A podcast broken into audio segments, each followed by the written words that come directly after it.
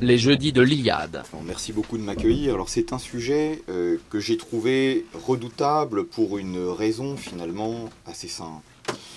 Euh, Jack London, qu'on va peut-être dénommer d'une autre manière d'ailleurs dans quelques instants, et au moins pendant quelques temps pour bien saisir qui il est, est peut-être un auteur, euh, je pense que c'est, d'une certaine manière c'est indiscutable, mais c'est peut-être un auteur secondaire d'une certaine manière, littérairement, en termes de puissance littéraire.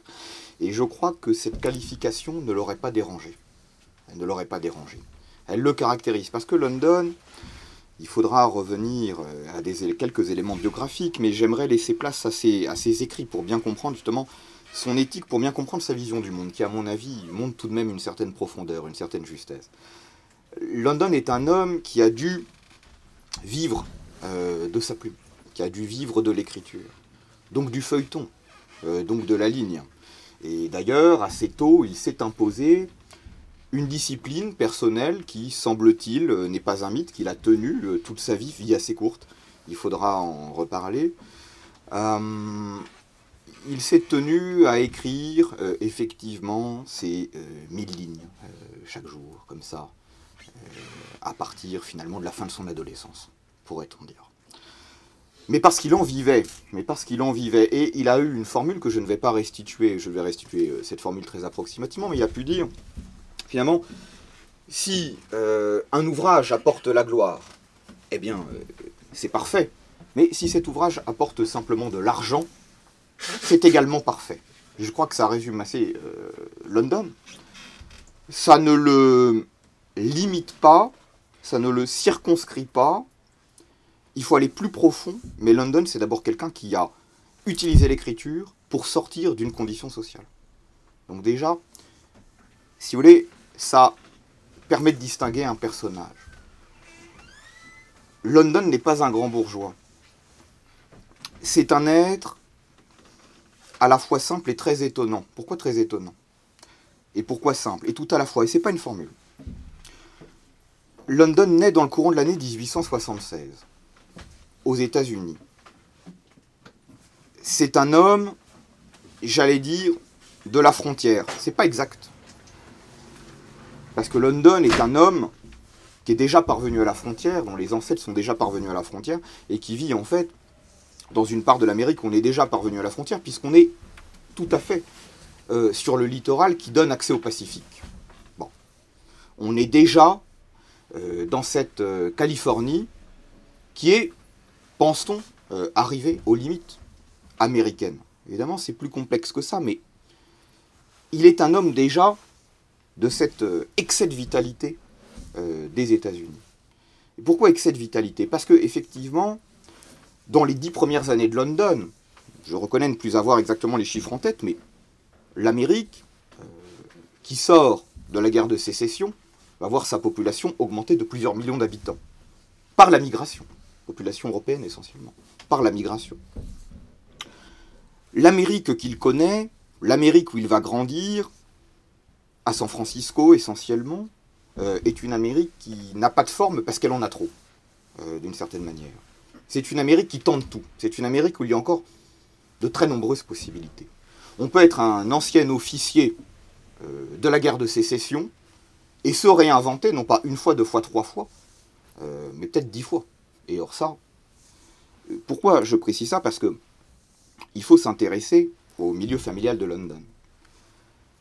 London est un homme dont, au fond, même les historiens les plus rigoureux auraient peut-être du mal à établir de manière absolue, définitive, qui était son père.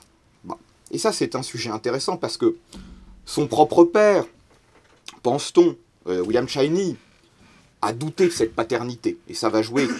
Là, là, ça va avoir une importance fondamentale. Il aurait une correspondance avec London, entre guillemets, mais peu avant sa mort et quand London est déjà à la fin de son adolescence. Voilà. Euh, sans, semble-t-il, alors on ne peut pas le démontrer, on est prisonnier de nos sources, mais sans, semble-t-il, l'avoir forcément parfaitement soupçonné auparavant, sans avoir soupçonné parfaitement ce mystère. Son père biologique, qui doutait de sa propre paternité, a été euh, à l'origine d'une tragédie absolue, puisque il a remis en cause la fidélité euh, de sa compagne, Et Flora Vellman, qui était donc en train de porter littéralement London, a tenté de se suicider. Et d'ailleurs de la pire des manières, ce qui va la marquer physiquement à vie. Et ça, j'insiste un peu là-dessus, non pas pour psychologiser, mais parce que ça va jouer un rôle dans ce qu'est London. Car London, dès le départ, est un personnage. Son père biologique, peut-être deux mots. Il a exercé une activité d'avocat. Il a plaidé au pénal. Mais avant de plaider au pénal, alors il s'est un peu improvisé avocat, d'ailleurs ça a eu plus ou moins de succès. Mais il a eu la possibilité de le faire dans cette Amérique qui n'avait pas de forme parce qu'elle en avait trop, comme je le disais, où tout était possible. Il y avait une efflorescence incroyable. Son père a aussi été un astrologue. Il a vendu des liqueurs plus ou moins euh, régénératrices, dotées de propriétés plus ou moins miraculeuses, etc. On l'aurait trouvé sur une place de marché en train de nous vendre aujourd'hui, si vous voulez, euh, un aspirateur sans fil euh, aussi bien qu'une nouvelle philosophie de la vie. Donc le père de London, qui a traversé les États, est déjà un père, le père biologique de London, sans doute, car c'est sans doute son père biologique, hein, est déjà un personnage particulier. Et la mère de London, Flora, qui restera très marquée par sa tentative de suicide physiquement, qui perdra une partie de ses cheveux, etc., qui sera physiquement laminée pour le restant de ses jours, qui seront quand même relativement longs, euh, et Spirit. Alors là encore, on est euh, dans la société, la fin du 19e siècle. Elle croit en l'existence des esprits, elle croit en la possibilité de les contacter. Alors London n'est pas, euh, en tant que tel, euh, porté au charlatanisme. Euh, c'est un homme, je crois, profondément sincère, profondément honnête, ce qui n'est pas toujours la même chose, mais je pense que dans son cas, c'est le cas, ça, correspond. Et c'est pas un homme qui est porté au spiritisme, à l'occultisme, à des pratiques magiques, etc. etc. Mais il n'empêche que dans son œuvre, il y a un certain nombre de choses qui peuvent ressembler. Alors non pas parce qu'il en a hérité directement, même si London, et c'est très important, il croit en l'héritage, il croit en l'héritage biologique, il croit en l'atavisme, hein, il croit en l'hérédité, ça c'est évident, et ça pour lui c'est complètement structurant. Et il croit simultanément d'ailleurs à la transmigration des âmes d'une certaine manière. Hein. Il croit qu'il y a une sorte de réincarnation qui s'accomplit. Alors on essaiera de voir comment, parce qu'il a une théorie, peut-être un peu curieuse pour nous aujourd'hui, mais il a une théorie là-dessus. Donc London, vous voyez, il naît déjà dans cette Amérique, j'allais dire cette Amérique du bout d'elle-même, à l'extrême ouest, dans cette Amérique euh, qui gagne des millions d'habitants durant parfois euh, quelques décennies, et dans cette Amérique aussi qui est ouverte sur le Pacifique, c'est important, j'aurais dû le dire, parce qu'il y a quand même une migration euh, asiatique, coréenne, chinoise, sur le littoral de l'Amérique de l'Ouest, qui est importante à cette époque-là, et ça va jouer aussi un rôle pour lui. C'est un homme déjà, vous voyez, qui est entre plusieurs mondes, qui est un peu hors limite dès le départ. Et son nom, vous voyez, Là, je vois là sur toutes les éditions Jack London, etc. Bien sûr. Mais au fond, si euh, on regardait, alors pas son état civil parce qu'il n'a pas été reconnu, enfin bon, ça c'est assez complexe la question de son état civil. Il faudrait l'appeler John et pas Jack. il faudrait pas l'appeler London, euh, il faudrait euh, l'appeler Chiney. Et c'est pas le cas, parce qu'il va prendre le nom de famille de son beau-père, son beau-père s'appelant aussi John, de John dans la même famille, c'est un peu problématique. Et alors là, et j'insiste un peu sur ce détail, pour, moi il est important, très tôt on va le prénommer euh, Jack. C'est-à-dire que très tôt, en fait, il va, devoir se forger une identité de synthèse, un personnage. Je pense que c'est très fondamental pour lui. Parce que Jack London, dès le départ, vous voyez, il est obligé de se créer lui-même, d'une certaine manière. Il est élevé autant qu'on puisse le savoir, ça c'est toujours des sujets, bon, il ne faut pas trop psychologiser, mais il est, trop, il est, il est, élevé par sa nourrice afro-américaine, euh, largement autant que par sa mère, qui est quand même une personne très fragile au niveau psychique. Très fragile au niveau psychique. Ça c'est une certitude. Donc il doit se construire une identité, et assez vite, il expérimente bah, tout ce qu'on peut expérimenter à l'époque. Il n'est pas miséreux. C'est pas un homme lumpen prolétariat. Il va fréquenter le lumpen prolétariat. Il va fréquenter euh, la canaille voire la racaille d'ailleurs, euh, sur laquelle il aura des mois assez durs, mais il va, il va fréquenter le lumpen, il va fréquenter les, catégories les plus basses, voire même les déchus de la société, mais il va le faire en partie par, euh, par goût. Par goût. Alors ça c'est un problème. Mais disons que c'est un homme qui, effectivement a besoin de travailler dans cette société sans système assurantiel, sans, etc.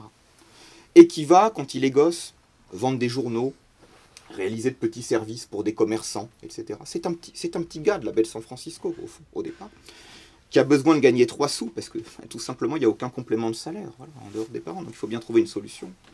Ça n'empêche pas de suivre des études de manière plus ou moins constante. Il n'y aura pas d'études supérieures pour lui, il y aura une tentative. Il y aura une tentative. Ce sera un échec. Bon, c'est pas le premier, c'est pas le dernier, mais il y aura une tentative. Mais il n'empêche qu'il doit subvenir à ses besoins. Alors il va, euh, comme ça, dans la baie d'Auckland, il va euh, essayer de s'acheter un petit navire, une petite barque en fait, pour aller avec une bande euh, de jeunes hommes dont, autant qu'on puisse le savoir, il a un peu le contrôle, sur lesquels il a un petit peu la main. C'est un petit chef de bande en fait au départ. Il va aller piller les huîtres qu'il peut trouver comme ça dans la baie d'Auckland. Et puis comme c'est quelqu'un qui est quand même astucieux, qui a une intelligence, qui ne veut pas s'arrêter là, qui n'est pas justement dans le lumpen, qui n'est pas dans cette logique d'enfermement. Après, il, va carrément se proposer pour surveiller les pilleurs d'huîtres, ce qui est assez astucieux finalement. Finalement, ça c'est la, logique de la petite mafia qui réussit, c'est-à-dire qu'il il commence par cette petite activité un peu délinquante, mais enfin qui ne va pas très loin, et il finit par en proposer la surveillance, comme ça aux autorités, et il va d'ailleurs l'obtenir. Et ça c'est assez typique de London, c'est-à-dire c'est quelqu'un qui est opportuniste, euh, je suis certain qu'il aurait dit comme un animal. Euh, lui, il aurait trouvé ça très bien, d'ailleurs, comme un animal. Euh, comme un animal de la savane, c'est certainement les images qui lui seraient venues, etc. Il saisit l'occasion et puis il essaie de monter à l'échelon supérieur. Et il n'y a pas d'amoralité, il n'y a pas de méchanceté, il n'y a pas de dureté, il n'y a pas de cruauté. C'est simplement comme ça. Il faut sortir de sa condition sociale, il faut trouver à un moment donné un statut. Alors il va comme ça enchaîner, j'allais dire, les petits boulots, et puis quand même, je ne suis pas parvenu à établir l'âge exact, mais bon, bientôt le whisky va quand même entrer dans cette histoire. Ce qui est une chose importante pour comprendre la psychologie de London, parce que dans sa vie, en fait, ça sera un parasite. Il n'en parle pas comme ça, mais il a quand même consacré un ouvrage entier à la question de l'alcoolisme, à la question de l'alcool. Euh, quelques années avant sa propre mort, qui n'est pas une mort qu'on peut directement, si vous voulez, euh, relier à la question de l'alcoolisme, mais enfin, il est quand même mort d'une crise de rémi et d'un surdosage euh, de morphine, semble-t-il, et c'était quand même lié visiblement à une dégradation euh, bon, si vous voulez, euh, du système rénal, digestif, etc. Et il n'avait que 40 ans à cette époque-là. Il, né en 1816, il meurt en 1916. Alors, c'est pas l'alcool qui le tue directement, mais ça, il faudra en reparler. Bon, c'est beaucoup de choses dans la vie de London. Euh, son, divorce, hein, il a divorcé une fois. Son divorce euh, peu de temps après la naissance de ses filles, d'ailleurs, est quand même largement lié euh, à l'alcool, puisque euh, il y a cette anecdote là, j'ai changé là-dessus avec un de nos camarades avant. il a laissé tomber par la fenêtre, certes pas de très haut, mais enfin l'une de ses filles, parce qu'il était dans un tel état d'ébriété qu'il s'est même pas rendu compte de ce qu'il faisait, ce qui a quand même causé, ça a précipité un divorce. C'est pas la seule cause de ce divorce, mais ça a précipité un divorce. Il s'était pas, marié par, il s'était pas marié par amour. Il y a toute une problématique très intéressante à étudier, mais bon, voyez. Donc c'est quand même quelqu'un qui avait aussi cette problématique-là. Ce qui est assez intéressant pour un homme, et ça, on va entrer bientôt dans le vif du sujet, de son éthique, de sa vision du monde, pour un homme qui a rédigé un livre qui est quasiment un essai qui s'appelle La force d'effort. La force d'effort ce qui ne l'empêchait pas d'être conscient de cette problématique alcoolique, de cette faiblesse, de ce parasitisme, dont il va avoir une interprétation en termes social, euh, et à la fois en termes, c'est très intéressant, individualiste, responsable et d'une certaine manière euh, anticapitaliste. Alors ça, c'est peut-être quelque chose qu'il faut, faut élucider chez lui qui est intéressant. Il y a une pensée sociale derrière les mots sociaux. Alors, euh, il va euh, comme ça réaliser une série d'expériences. Euh, London, ça le servira beaucoup. va partir à l'extrême fin du 19e siècle dans le Pacifique pour participer à la chasse aux phoques. Donc vous voyez, il multiplie les activités. Et puis seulement après, parce qu'il est autodidacte, parce qu'il a accès aux livres d'une bibliothèque, parce qu'il est aussi épaulé à l'époque, parce qu'il a la chance de faire à la bibliothèque de bonnes rencontres, il va comme ça. se passionner pour Marx, mais aussi pour Nietzsche, et aussi pour un auteur que peut-être on a un petit peu perdu de vue aujourd'hui, ce qui est un tort. Yvan Blot a consacré à cet auteur un des rares livres euh, en français, une des rares synthèses tout à fait intéressantes en français. Il va euh, se passionner pour Herbert Spencer. Alors ça, c'est très très fondamental. Parce que, euh, au fond, dans les années, à l'extrême fin du 19e siècle, dans les années 1893-95, London, qui vient de ce milieu étrange, de cette Amérique protéiforme, peut-être que je dirais volontiers mutante, hypermutante, un peu anormale finalement, va, euh, grâce à la lecture, essayer de donner sens à toutes ces expériences. À toutes ces expériences. Et assez vite, dès 1896, il va se rapprocher de la principale organisation socialiste du pays. Parce que c'est vrai qu'on a tendance à ne pas suffisamment penser au socialisme américain, au syndicalisme américain, en considérant que ça a été géré autrement. Oui, ça a été géré autrement après la Première Guerre mondiale, dans l'entre-deux-guerres, mais à la fin du 19e siècle, il y, a une véritable, il y a une véritable problématique socialiste, il y a une véritable implantation socialiste euh, aux États-Unis. Et là, il va, il va vraiment, vraiment y participer. Et, et pour lui, c'est quelque chose qui est, qui est fondamental. Parce que vous voyez, à cette époque, l'obsession de London, c'est de sortir, c'est de sortir de sa condition. Il vit le travail comme quelque chose d'écrasant. Le travail, c'est 15h, 16h, 17h, je ne vais pas faire des faits de manche, etc. Je n'ai pas repris ça euh, de, de mes précises, et puis surtout, on ne le peut pas avec les textes de London. En fait, c'est aussi simple que ça. Mais si vous voulez, ce sont des journées interminables de travail, d'un travail de force qui est un travail harassant. Et euh, London, qui a l'Unitch, tout à fait convaincu par le mythe du surhomme. Euh, en lisant ce que Nietzsche écrit sur le surhomme, d'une certaine manière, il s'est vu lui-même. Et là, on va commencer vraiment à entrer dans, euh, non pas, euh, j'allais dire, John Chiney, renommé Jack London, mais vraiment dans, dans le London autodidacte, dans le London personnage. Et ça, c'est assez incroyable, parce que il a été convaincu en lisant Nietzsche sur le surhomme qu'il est d'une certaine manière l'un de ces surhommes. Je crois que c'est pas aberrant de le dire. Il se décrit comme une sorte de bête blonde magnifique aux épaules larges, etc. Alors, en voyant les photos euh, on peut l'approuver ou le désapprouver, parce que London a quand même un physique qui me semble très marqué par le malheur et par le malheur de la prime jeunesse. Ça, c'est peut-être euh, un avis hâtif de ma part. Et, dès qu'il a 40 ans, là j'ai une photo que peut-être je vous passerai, qui est assez célèbre, mais de London en 1916, il n'a que 40 ans et il est quand même monstrueusement boursouflé par l'alcool. Il est quand même déjà extrêmement abîmé.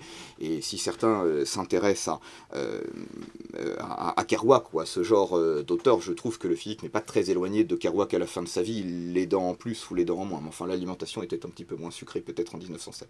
Mais euh, objectivement, il, est quand même extrêmement mimé. Mais il est, passionné, il est passionné par ça et il a ressenti, il a interprété son expérience sociale de manière très originale. Il a lu Nietzsche, il a lu Marx. Euh, de Nietzsche, il, retient le surhomme d'une certaine manière et il, se sent empreint d'une vitalité extraordinaire. Cette vitalité, il l'a manifestée par tous les petits boulots, par, toutes ses tentatives. Il l'a manifesté par la chasse aux phoques, ses efforts incroyables. Mais d'un autre côté, il a été aliéné, il a été contraint, il a été pressuré, il a été compressé par ses efforts. Par ses efforts. Il n'a pas pu révéler qui il était par ses efforts. Son intelligence est, en friche euh, à la fin du 19e siècle. Euh, qu'un pêcheur de... Qu'est-ce qu'on peut faire, si vous voulez, avec des matelots comme ça?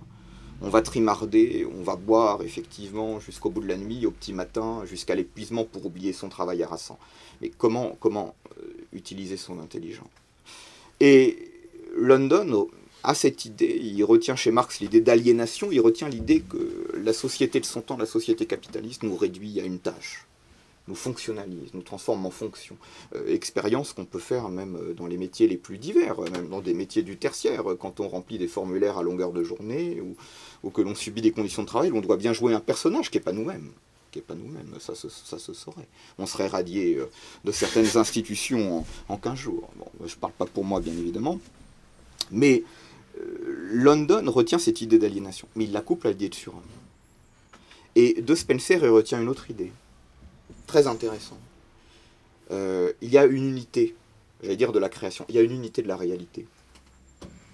Quand il chassait le phoque, le vaisseau sur lequel il partait, l'équipage, le capitaliste qu'il finançait, l'océan, euh, les baleines qu'il pouvait croiser, pourquoi pas, les phoques, etc., qui étaient chassés, tout ça faisait partie d'une totalité, d'une unité. Il y a une unité profonde entre le chassé et le chasseur, le moyen technique, euh, l'artefact, l'artifice euh, et la nature, entre ce qui est la production de notre volonté, euh, on en a mis l'exemple ici, ou de notre esprit, et ce qui est la pure expression exubérante de la loi de l'évolution. Et il couple tout ça. Le surhomme de Nietzsche, l'aliénation de Marx, mais réinterprétée à sa manière, avec son expérience de petit gars d'Auckland, et plus quand même. Et chez Spencer, l'idée d'unité de totalité de, ben, de ce qui est autour de nous et d'évolution des espèces. Et d'affrontement entre les espèces, de tension entre les espèces. Et là, ça va donner une pensée relativement originale tout de même chez London. Relativement originale. Il va participer à la ruée vers l'or. Enfin, la ruée vers l'or, c'est beaucoup dire parce que, à l'extrême fin du 19e siècle, on est en 97, London va effectivement euh, s'approcher des mines. En fait, il va jamais rien exploiter, ça fonctionnera pas de cette manière. Il va de toute manière tomber malade d'une maladie qui finira par le tuer d'ailleurs à ce moment-là. Mais il a déjà à ce moment-là la volonté d'écrire, d'écrire à partir de son expérience de s'en sortir par le journaliste, de s'en sortir par la page, la copie, par la copie, par le feuilleton. Et quand il va finalement dans le nord, London, il a une intuition. Il faut aller dans le nord, pourquoi? Parce que c'est la nouvelle frontière. Toujours plus loin. Plus ultra, toujours, toujours plus loin. Toujours au-delà. Toujours dépasser sa condition. En 1897, ben voilà, c'est, ce sont les mines. Ce sont les mines d'or pense-t-il. Quelques années plus tard, ce sera les mers du Pacifique, ce seront les mers du Pacifique, ce sera un voyage dans le Pacifique, alors qu'il sera devenu très riche en 1906. il partira comme ça faire une croisière, qui tournera mal d'ailleurs, enfin, qui tournera mal, qui donnera assez peu de choses quand on y réfléchit.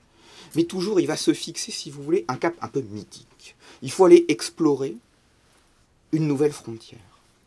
Et en même temps, on va écrire ce que l'on découvre en explorant ce que l'on découvre en explorant. Et qu'est-ce que l'on découvre en explorant? Eh bien, on découvre son intuition. Quelle est cette intuition? C'est tiré de Nietzsche, de Marx et de Spencer, systématiquement. London se découvre lui-même en tant qu'auteur, et tous ses écrits sont d'une manière ou d'une autre autobiographiques. À un degré ou un autre, il n'y a aucun texte de London qui n'est pas autobiographique. À chaque fois, à travers l'un ou l'autre de ces personnages, alors parfois à travers deux, trois personnages, parce qu'il y a quand même une technique littéraire qui va se développer, euh, qui est assez importante, mine de rien, c'est vrai, même si j'ai dit que c'est un auteur secondaire, ce que je maintiens, je pense que ce qu'il aurait tout à fait accepté, mais, si vous voulez, à chaque fois, il se fixe un cap. Et il va vérifier lui-même qui il est. Et d'ailleurs, on le présentera comme un météore, comme un homme qui a traversé la vie comme un météore, et lui-même se présentera sous les traits d'un météore. C'est un homme qui rêve sa vie, c'est un homme qui écrit sa vie et qui ne fera bientôt plus de différence entre l'écriture et sa propre, et sa propre personne. Il va s'identifier aux personnages, aux personnages au pluriel qui seront dans ses, qui seront dans romans. personnalité très particulière, très particulière. Alors là, justement, vous voyez, ce qui, ce qui m'intéresse, dès la fin du 19e siècle, London connaît le succès. Il publie un recueil qui va lui permettre, enfin, de passer le cap, d'accumuler de l'argent, de gagner de l'argent. Et ce qui est très intéressant, c'est que ça, il l'assume parfaitement. Pour lui, c'est lié à la lutte pour la vie. C'est lié à la lutte pour la vie. Il ne trahit pas sa vocation. Il ne trahit pas sa vocation d'écrivain. C'est toujours le petit gars. Simplement, il se réalise par l'écriture. Mais l'écriture, c'est quoi? L'écriture, c'est la vérification de ses intuitions. Ses intuitions, c'est quoi? Elles viennent de sa vitalité. Elles viennent de sa force. Elles viennent du fait que, d'une certaine manière, c'est une sorte de surhomme. Elles viennent du fait, alors par surhomme, il, n'entend pas être un homme moralement excellent. Il n'entend pas être un homme absolument supérieur à tous les autres. Mais il a, dit-il, une vitalité qui n'est pas commune. Il a le cou large, dit-il. C'est un taureau. Ce qui n'est pas absolument faux physiquement.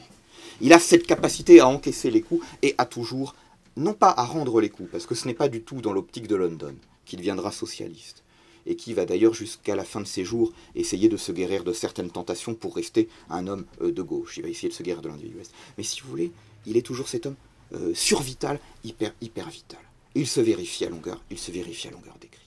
Et ce qui est très intéressant, c'est que petit à petit, sa vision va se vérifier. Alors il va toujours coupler, il va toujours coupler euh, trois éléments que je vais essayer de vous présenter ici. Dès 1902, il a la possibilité de réaliser un reportage à Londres, un reportage photographique, dont on se demande d'ailleurs, mais je n'ai pas pu le démontrer, pas pu trouver la source, un reportage à Londres qui parle de quoi? Qui parle de ce qu'il appelle le, peuple de l'abîme, le peuple des abysses, le peuple d'en bas, la population d'en bas.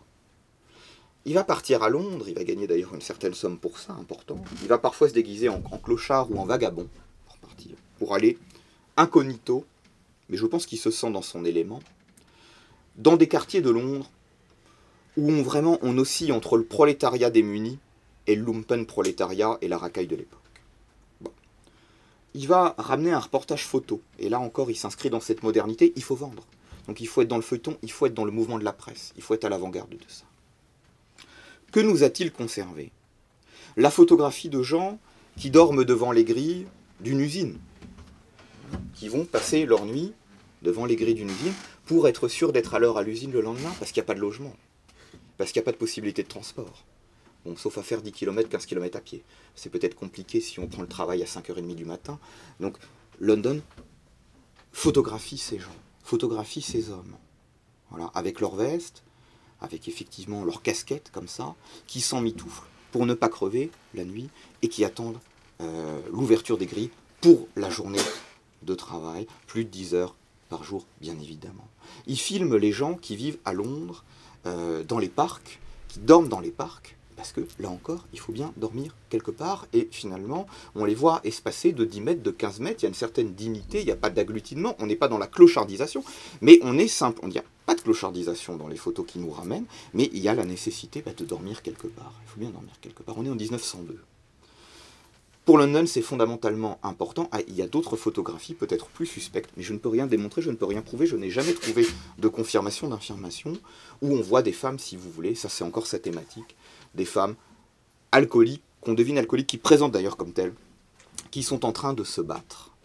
Et euh, qui se battent pourquoi? On ne le sait pas, il ne nous le dit pas, mais on imagine derrière cette misère humaine. Et dans les autres livres plus tardifs de London, il y a une thématique importante la thématique sociale n'est jamais réduite justement à l'économique, n'est jamais réduite à l'économico-social. La thématique sociale est toujours, on revient à Nietzsche, on revient à Spencer, est toujours lié à quoi?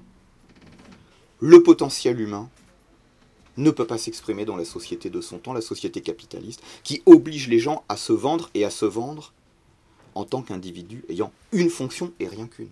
Bah, le prolétariat, une fonction et rien qu'une. il n'est pas possible de s'épanouir comme individu, c'est-à-dire comme membre de la nature, avec la biologie, avec l'atavisme, avec l'hérédité, dans la société capitaliste du temps. Pourquoi? Parce qu'effectivement, les conditions de vie sont si brutales, la nourriture est si insuffisante ou de piètre qualité dans des, milieux pléthoriques de la société du temps, les conditions de vie sont, si méprisables qu'elles rendent méprisable, et, donc le corps lui-même est d'une certaine manière détruit. L'individu lui-même est nanifié. L'individu lui-même est rapetissé en fonction des besoins de la société capitaliste, et non pas, et non pas dans le respect de la potentialité biologique et spirituelle, morale, disons plutôt chez euh, London, de chaque individu. L'individu potentiellement génial est détruit par cette société qui va lui demander, pour survivre, pour manger, de dormir dans un parc pendant 5 ans, pendant 6 ans, pendant 7 ans, pendant 8 ans, pendant 10 ans, etc. Jusqu'à quoi? Jusqu'à ce que l'alcoolisme peut-être l'emporte, etc. Ça, chez London, c'est fondamental. Et il y a des pages extraordinaires dans son roman, dans son roman de 1906, Martin Hayden, qui est le roman le plus abouti. Il faut vraiment lire Hayden. C'est le roman le plus abouti. Après, je ne ferai que lire quelques extraits ici. Dans Martin Hayden, en 6, en 1906, London propose, sous forme romancée et romanesque, à la fois une histoire d'amour et son propre parcours. Et il y a une philosophie de la société derrière. Au fond, c'est lui qui le décrit, enfin, il s'en est défendu, mais bon, ce n'est pas très important. C'est l'histoire, finalement, d'un homme, Martin Eden, qui vient d'en bas, pourrait-on dire, et qui va en effet se hisser, par sa persévérance, peut-être son entêtement, qui paraît criminel à ses proches au départ, écrire, écrire, écrire, être publié par la presse, par la presse, par la presse, qui va finir par arriver à être publié par la presse et qui va devenir riche, effectivement. Mais il va, parce qu'il est physiquement imposant, tout en ayant un regard d'enfant, sensible, tendre, comme celui peut-être qu'on devine à London, qui a quelque chose d'un peu pathétique parfois au fond quand on le voit physiquement, malgré sa musculature relative, etc. Quelque chose d'un peu, peu, on a de la compassion parfois. Martin Eden, c'est cet homme qui va quand même accéder, il faudrait reprendre tout le livre, mais à des milieux de la grande bourgeoisie de son temps. Et quand il pénètre dans les salons, il découvre euh, ce qu'est un piano, un vrai piano. il découvre ce qu'est un tableau, un vrai tableau. Pas euh, quelque chose qu'on appellerait déjà, un peu par anticipation, euh, une reproduction kitsch euh, d'une petite scénette qu'on va mettre dans un milieu petit bourgeois du temps, déjà ce qui serait un début de classe moyenne. Non, non, il découvre un vrai tableau, original, authentique. Il découvre des gens qui sont capables de lui réciter des poèmes dans ce milieu de la grande bourgeoisie, qui ont appris cela. Bon, ben, qui sortent on pourrait dire, pour simplifier, pour schématiser aujourd'hui, d'une bonne classe préparatoire. Ils vont réciter des poèmes du temps. Et London est subjugué par ça. Martin Eden, son personnage, est subjugué par ça. Et quand il retourne ensuite sur les quais, quand il retourne effectivement dans les bouches, qu'est-ce qu'il voit? Les mains ne sont plus gracieuses. Les mains sont fripées à 25 ans, sont grossières, sont malhabiles. Il y a de l'hystérie, mais de la tension dans les gestes. Les visages ont 20 ans de plus, au même âge. Les dents ne sont plus là. Le son de la voix est éraillé, parce qu'on consomme diverses substances, on a diverses pratiques, etc. Parce qu'on ne module pas les sons de la même manière en fonction du milieu social, et donc de l'écosystème, car au fond c'est là où je veux en venir, même s'il n'utilise pas l'expression, de l'écosystème dans lequel on vit on devient un autre animal. Là, il faut, à mon avis, dire ça et pénétrer dans la pensée profonde de London. On n'est pas le même animal. Parce qu'on ne peut pas être le même animal. Parce qu'il y a les animaux de serre, il y a les animaux domestiques, mais au sens, si vous voulez, des caniches royaux. Et puis, effectivement, il y a les chats de gouttière. Alors, pour London, les caniches royaux sont au départ très fascinants. Mais lui, ne se vit ni comme l'un ni comme l'autre, et ça peut paraître kitsch ce que je dis là, mais c'est très London. Lui n'est ni l'un ni l'autre. Il se considère, il comprend à ce moment-là qu'il a été un animal domestique supérieur par sa vitalité, mais entravé par la société. Et là, sa pensée sociale est socialiste. Il est socialiste. Il quittera le Parti socialiste très tard. On pourrait dire le Parti travailliste très tard, très très tard, à la fin de sa vie. Mais là, sa pensée sociale devient une pensée de la nature, et une pensée qui oppose non pas tellement le capitaliste et le prolétaire ou le socialiste, bien qu'il soit favorable à une révolution très violente, et qu'il ait d'ailleurs, euh, pour cette raison, été repris par Trotsky, dit-on sur son lit de mort, en tout cas Trotsky, aimait à lire London, ça c'est une certitude. Et les bolcheviks aimeront à lire London, un certain nombre de bolcheviks aimeront à lire London. Bon, remarquez comme beaucoup d'autres choses aussi, mais il est vrai qu'en 1905, il a soutenu la première. Bon, il est vrai qu'il était allé en Corée juste avant en 1904, il avait fait un reportage, mais il soutient la première tentative de révolution en Russie. Ça, c'est quelque chose qui l'inspire. Il croit en l'optique révolutionnaire et il quittera le Parti travailliste américain parce qu'il considère qu'il n'est pas suffisamment révolutionnaire. Et ce n'est pas que de l'apparence, si vous voulez, c'est pas, c'est pas que de la pose. Ça, c'est vrai. Mais d'un autre côté, London, il a un socialisme très original qui repose sur une dialectique, c'est celle de l'animal domestique, sous-entendu rabougri, dégénéré, il faut employer le terme pour lui, ou camisolé, si on peut me permettre cette expression-là. Malheureux tant il est corseté et qu'on veut le crever dans sa vitalité. Il faut vraiment parler comme ça avec lui. Il y a cette dialectique entre l'animal domestique et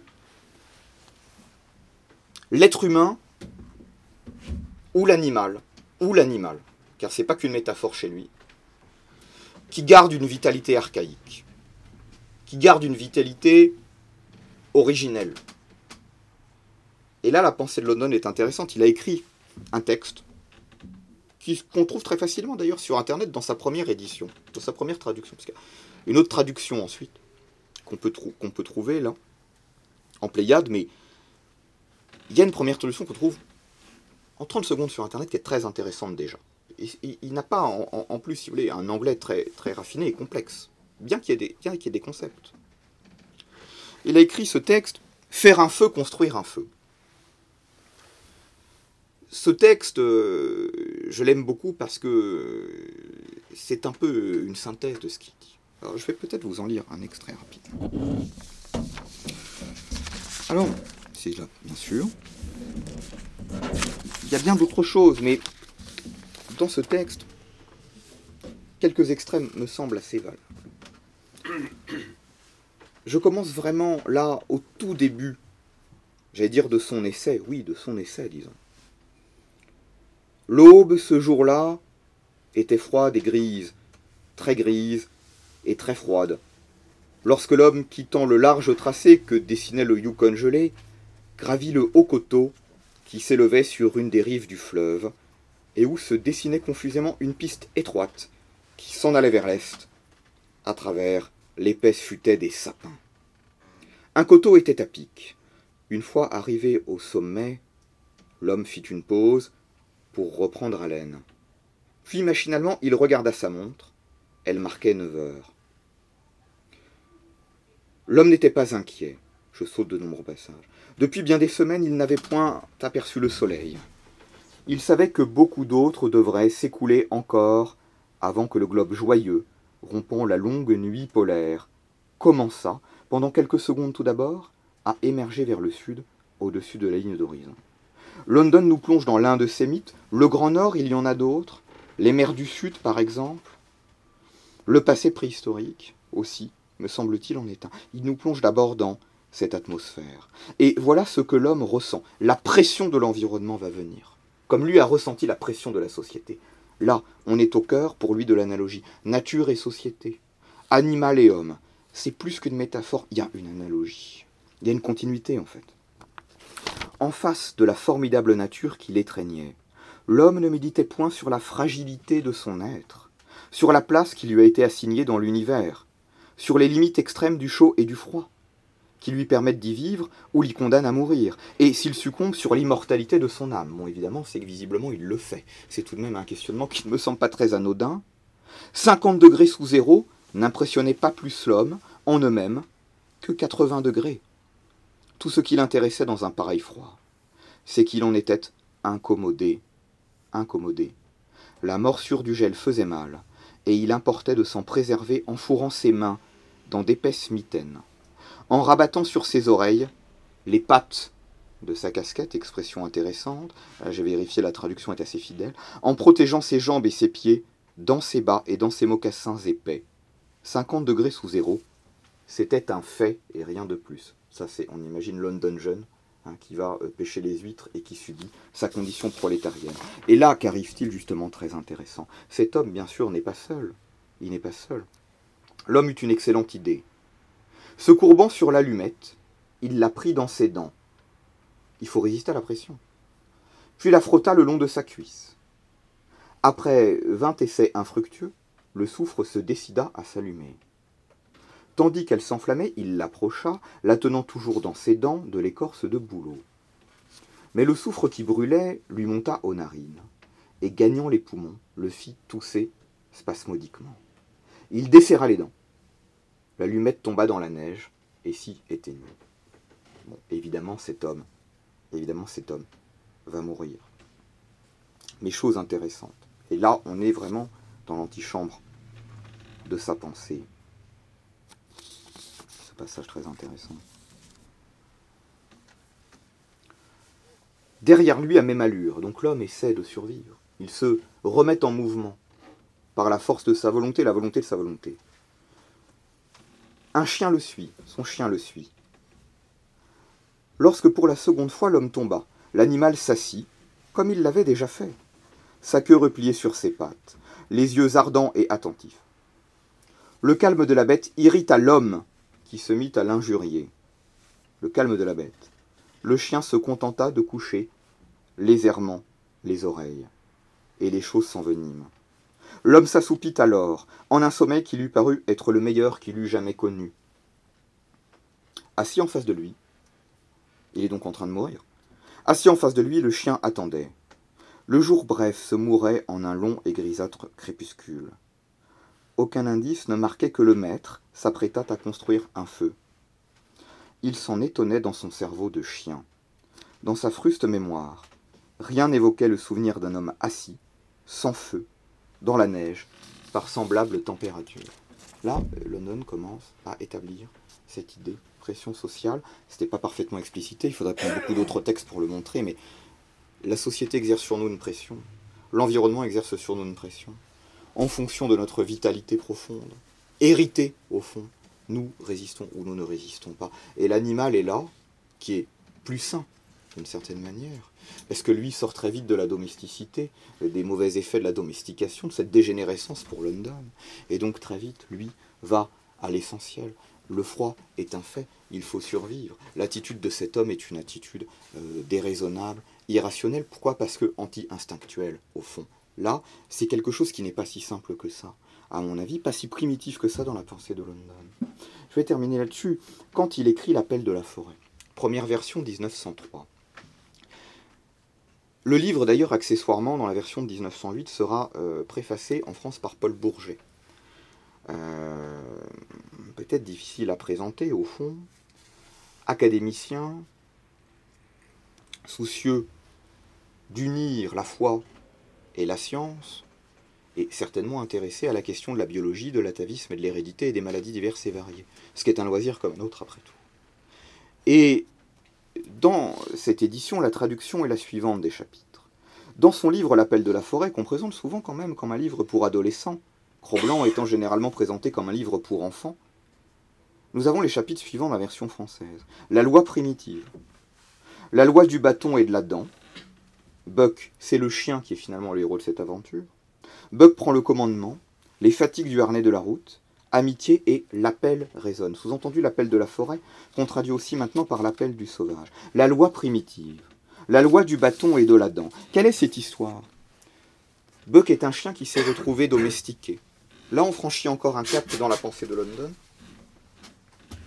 Il s'est retrouvé dans un premier temps domestiqué par des maîtres qui certainement lui proposaient d'aller au coin du feu, mais un feu sans pression, un feu de cheminée, sur quelques tapis confortables, etc. Et d'ailleurs, c'est un chien qui prenait de l'embonpoint, nous dit-on, etc. C'est un chien qui finalement périssait de son propre confort. Buck ne lisait pas les journaux et était loin de savoir ce qui se tramait vers la fin de 1897 non seulement contre lui, mais contre tous ses congénères. En effet, dans toute la région qui s'étend du détroit de Puget à la baie de San Diego, on traquait les grands chiens à long poil, aussi habiles à se tirer d'affaires dans l'eau que sur la terre ferme, car effectivement Buck sera enlevé. Il sera enlevé et finalement, il trouvera à être libéré, lui qui était devenu, par excès de civilisation, je cite, lui qui menait l'existence d'un aristocrate blasé, ce chien, parfaitement satisfait de soi-même et des autres, peut-être légèrement enclin à l'égoïsme, ainsi que le sont trop souvent les grands de ce monde.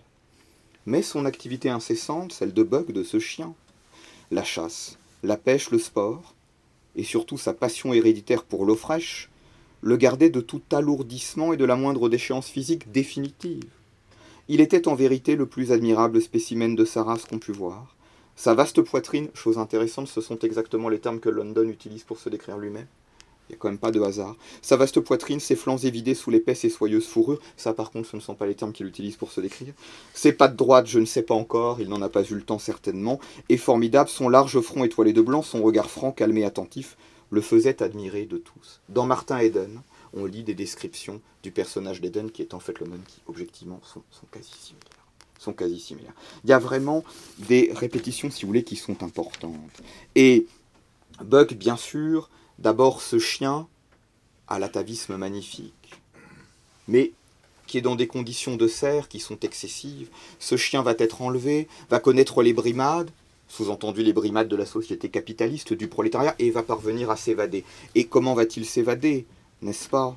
Il va connaître la vie de chien de traîneau, il va prendre la tête d'un traîneau alors qu'il n'est au départ pas du tout adapté à cela car c'est un individualiste, comme Martin Eden dans London, car Martin Eden dans le livre de London est au départ décrit non pas comme un socialiste mais comme un Nietzschéen individualiste qui va devoir combattre son individualisme pour découvrir la fraternité humaine. Alors en fait Martin Eden ne le fait pas et donc il se suicide. Ce que ne fera pas Jack London, pour lui ce qui le sépare du suicide, c'est le socialisme.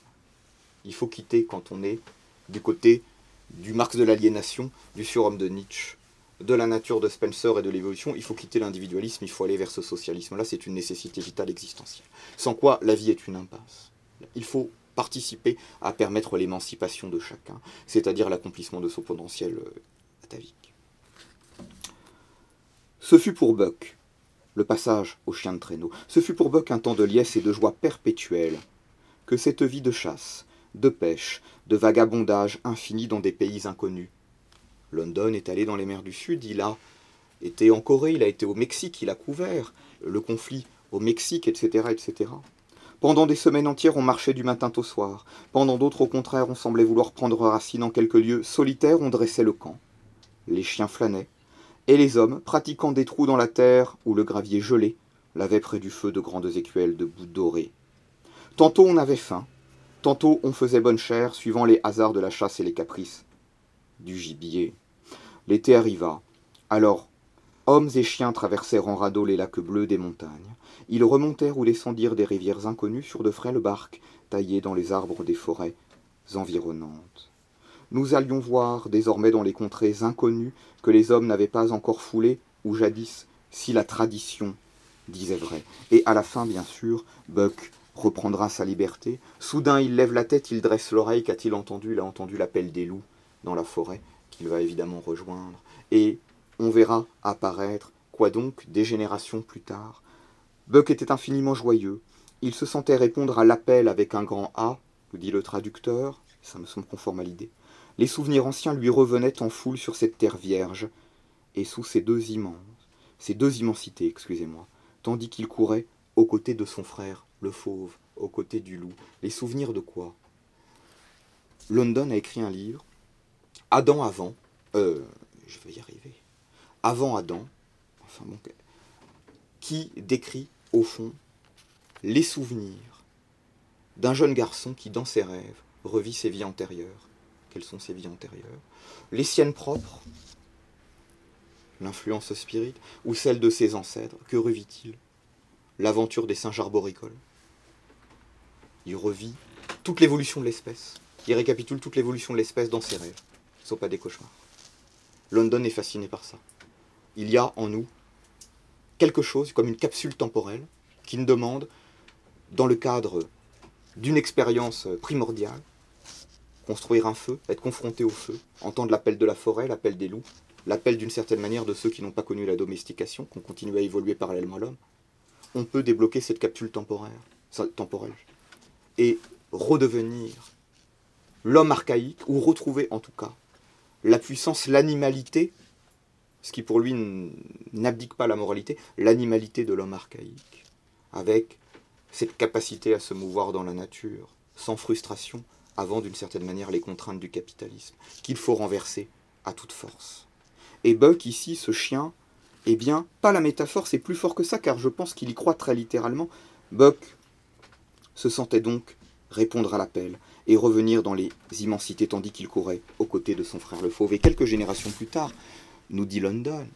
On voit apparaître à l'orée des bois des loups qui ne sont plus tout à fait des loups, qui sont plus massifs, dont le torse est plus large, qui sont plus forts, qui sont plus intelligents aussi, et qui semblent mieux comprendre l'homme, qui sont les descendants de Buck qui se reproduit dans cette nouvelle meute qu'il a retrouvée. C'est tout un programme qu'il a ici. Tout un programme, et chose très intéressante, London. Donc j'ai dit qu'il était socialiste.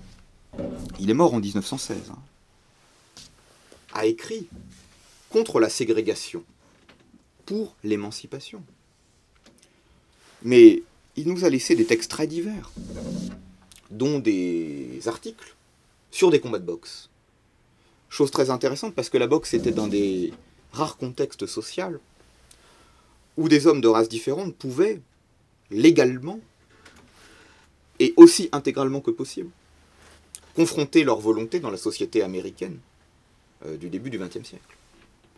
Un homme noir pouvait affronter, dans un combat de boxe, un homme blanc, un anglo-saxon. Et London, qui a écrit, lorsqu'il est allé en Corée sur les Japonais, des choses qui sont tout de même très marquées, et bien de son temps, et qui devinait déjà la conquête de l'Asie par le Japon, c'est un thème qui est quand même très commun au début du XXe siècle, London a une vision qui est certainement anti-ségrégationniste, très certainement, qui est émancipatrice, très certainement. Il voit l'affrontement des volontés sur le terrain. Et au fond, que dit London? Il dit, s'il doit y avoir, et il le dit en tant que socialiste, une émancipation, quelle soit l'émancipation des Afro-Américains dans la société américaine, ou l'émancipation du, prolétariat, elle sera une émancipation des plus aptes, en tant que plus aptes, parce qu'ils l'auront démontré, et qu'ils auront fait sauter les chaînes de la domestication que la grande bourgeoisie capitaliste impose à une partie de la population, en lui imposant des conditions de vie qui sont inhumaines, qui conduisent au suicide, à l'oubli de soi, à la prostitution, à la nanification, j'allais dire dans le meilleur des cas, non, peut-être dans le pire des cas, à l'alcoolisme, etc., etc. S'il y a émancipation, il y aura une émancipation. Ce sera celle des hommes de volonté, parce qu'ils ne font que manifester une nature qui est à l'étroit, qui contrainte excessivement, très excessivement, par la société de son temps. Et je conclurai en revenant sur Martin Eden, parce qu'au fond je n'ai pas conclu sur ce livre. Quand London, dans Eden, découvre la grande bourgeoisie et en voit la grandeur, la force, à la fin du livre il en voit aussi les limites. Parce que lui, Eden, discute avec des universitaires, finit par discuter avec cette femme Ruth qu'il a pensé aimer à un moment donné, qui au fond est une bourgeoise d'imitation, qui est une bourgeoise d'héritage. Elle a les mains fines, elle joue du piano, elle récite des poèmes. Il est confronté à des universitaires, qui certes le dépassent en érudition, en finesse, en aptitude au compromis, au dialogue, à l'enrubannement. Mais lui a détecté quelque chose. Ce sont des gens qui manquent de race, désormais. Certainement, à l'origine de leur milieu, il y avait de grande vitalité. Cette vitalité, elle s'est éteinte petit à petit. C'est une bourgeoisie d'imitation. Ce sont des avantages acquis qui ne sont plus servis par la supériorité réelle des individualités. Et dans le prolétariat, il y a un réservoir. Il y a un potentiel. Il y a une vitalité qui ne demande qu'à s'exprimer. Faut-il encore qu'elle soit capable de le faire? Et le socialisme de London, c'est cela. C'est la révolution, mais la révolution pourquoi? Parce qu'il faut écraser ceux qui, au fond, ont usurpé leur place. Parce que désormais, ils appartiennent, euh, j'allais dire, à un âge du monde. un âge du monde, pas un âge de l'histoire. je m'exprime mal, un âge de l'histoire.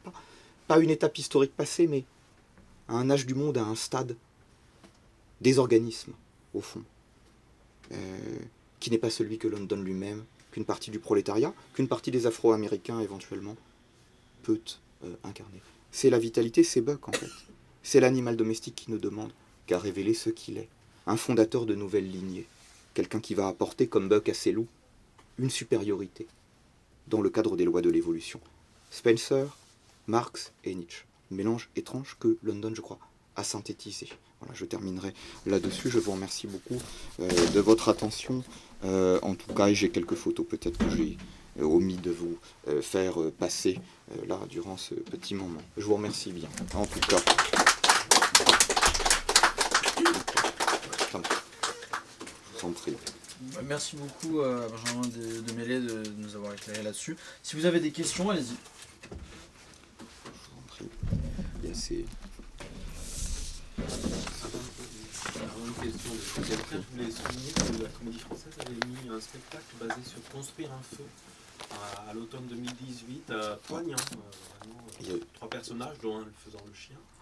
Euh, C'est un texte qui est en plus vraiment, vraiment excellent.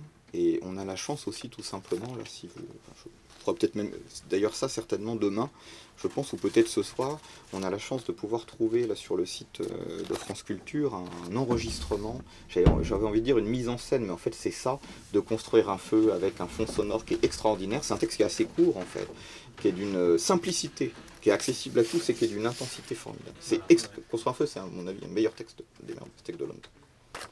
Là, qu'on a, là j'ai pris des, c'est toujours un peu, c'est très arbitraire, mais c'est un, texte extraordinaire sur la volonté de l'homme, cette volonté qui ne suffit pas, et d'une certaine manière sur la supériorité de l'animal qui se, qui se, qui se rit de nous. Pour London, pour London, nous sommes grands lorsque nous redevenons ce que nous étions, c'est-à-dire des hommes archaïques, des, hommes du paléolithique d'une certaine manière, ce qui pour lui n'implique aucune moralité, aucune immoralité ni aucune cruauté, en fait. Euh, c'est pas régressif pour lui. C'est plutôt. Alors évidemment, il a aussi pris des photos, euh, ça c'est intéressant, durant ses reportages euh, dans le Pacifique, etc. Il y a tout un volet qu'on ne peut pas qualifier d'ethnographique parce que sa deuxième femme parfois pose en effet devant euh, les, différents individus photographiés et rencontrés, et les, photographies ont quelque chose de très années 50, et, etc. C'est pas forcément très ethnographique, là, c'est ce que j'ai choisi, qui me semblait le plus, le plus, le plus peut-être le plus neutre, etc. La deuxième phase de sa vie, alors ce genre de pas parler parce qu'il a, il a effectivement fait construire un ranch, il a tenté de, il a planté des vignes, il a tenté de s'installer, de s'enraciner quelque part. Il n'est jamais resté plus de six mois au même endroit de toute manière, donc il était compliqué de surveiller son exploitation. Et puis en fait, elle a, euh, elle a, elle a brûlé. Heureux hasard, les, dieux en avaient certainement voulu ainsi, étonnamment, euh, dans l'année. Voilà. Bon, donc il n'a jamais pu s'enraciner. Et en avait-il véritablement le souhait? C'est un, un sujet compliqué. Sujet très compliqué à ce niveau-là.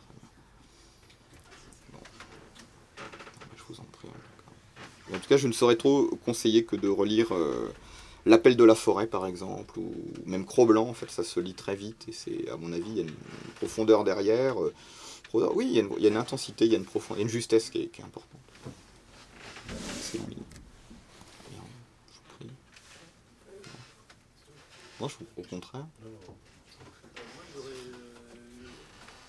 Que vous pourriez approfondir, est-ce que vous en savez un peu plus sur euh, ses aspirations spirituelles, euh, sur sa façon de voir le. Vous parliez de, son rapport euh, à l'au-delà et vraiment avoir un peu plus.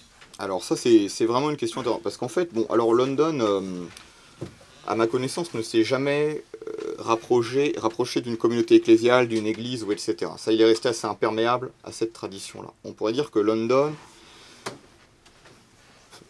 s'il y a une seule certitude au fond, c'est un, moniste. Hein. Il pense que finalement, tout ce qui est autour de nous constitue une totalité. Il n'y a pas de différence fondamentale, certainement, entre la matière et l'esprit. Entre la matière et l'esprit. Euh, encore que là, on pourra en discuter, mais il considère qu'au fond, il y a vraiment un lien, si vous voulez, entre les comètes et, vous ici, en fait, entre la poussière d'étoiles et vous ici. Pour lui, il y a vraiment une totalité.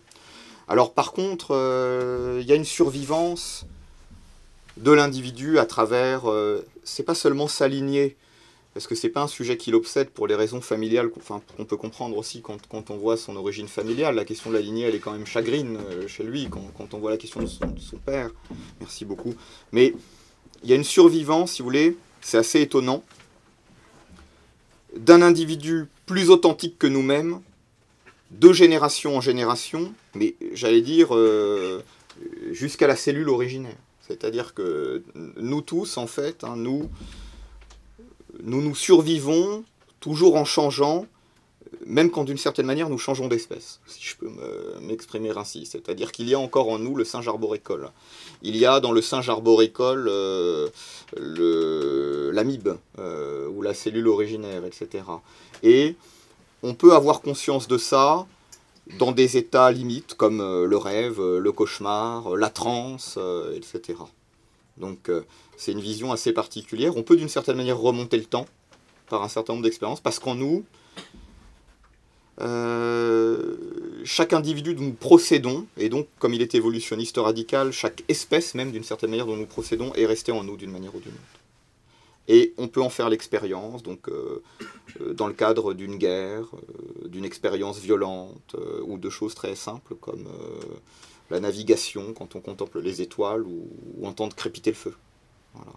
Donc il a une vision, il est moniste, il y a une forme de survivance, voilà, d'un noyau inconscient des individus d'espèce en espèce. Comme si euh, un esprit de esprit de l'évolution, de certaine manière, était en nous.